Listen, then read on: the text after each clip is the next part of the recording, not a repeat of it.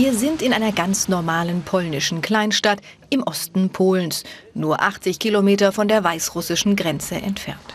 Hier wohnen ganz normale Menschen, die ein ganz normales Leben führen, wie diese Frau. 36 Jahre alt, Ehefrau und Mutter. Doch was ist das Besondere an ihr? Guten Tag, ich heiße Marlene Ujimbo. Herzlich willkommen in Schätze. So in Wirklichkeit heiße ich Marlene Dietrich. Folgen Sie mir! Marlene Dietrich? Sie haben richtig gehört. Seit fast sechs Jahren tourt die junge Polin mit ihrer Blue Angel Band durch das Land und singt die Lieder der legendären deutschen Diva. Berühmt werden will sie damit und ein Zeichen setzen für die deutsche Sprache, denn eigentlich ist Marlena Deutschlehrerin. Sie nimmt uns mit an Orte aus ihrer Vergangenheit und zeigt uns ihre alte Schule. Seit sechs Jahren darf sie hier nicht mehr unterrichten. Hier habe ich vier Jahre lang gearbeitet, bis ich 2008 entlassen wurde. Es gab einfach nicht mehr genügend Schüler, die Deutsch lernen wollten. Das war dann der Moment, als ich mich entschieden habe zu kämpfen. Mit meiner Leidenschaft, der Musik, mit Marlene. Ich musste ja etwas machen und mein Schicksal in die Hand nehmen. Zurück zum Deutschen mit der Dietrich. Das ist ihr Projekt. 2011 hat sie dafür von der EU sogar einen Preis bekommen als innovative Lehrerin. Selbst Mann und Sohn sind dem Marlene-Fieber verfallen.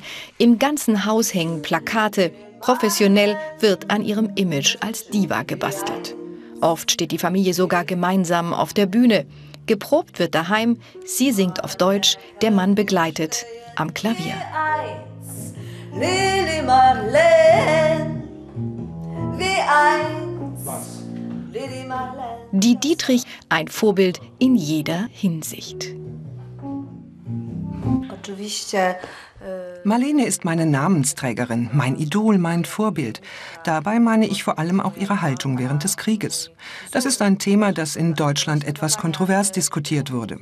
Denn nicht immer war sie in Deutschland beliebt, weil sie sich im Krieg Hitler widersetzt hat und ihre Heimat verließ.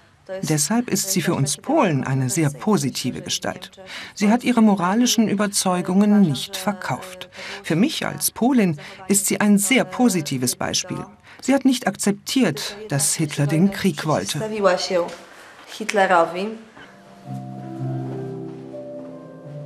Auch die Eltern haben schon für Marlene Dietrich geschwärmt.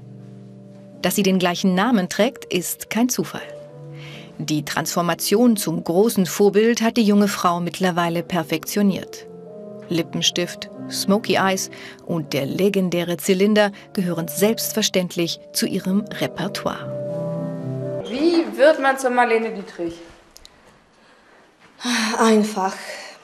Ich bin schon Marlene Dietrich, ich singe wie Marlene Dietrich, ich sehe wie Marlene Dietrich aus. Ich habe auch solche interessante Stimme wie Marlene und ich fühle wie Marlene auf der Bühne einfach.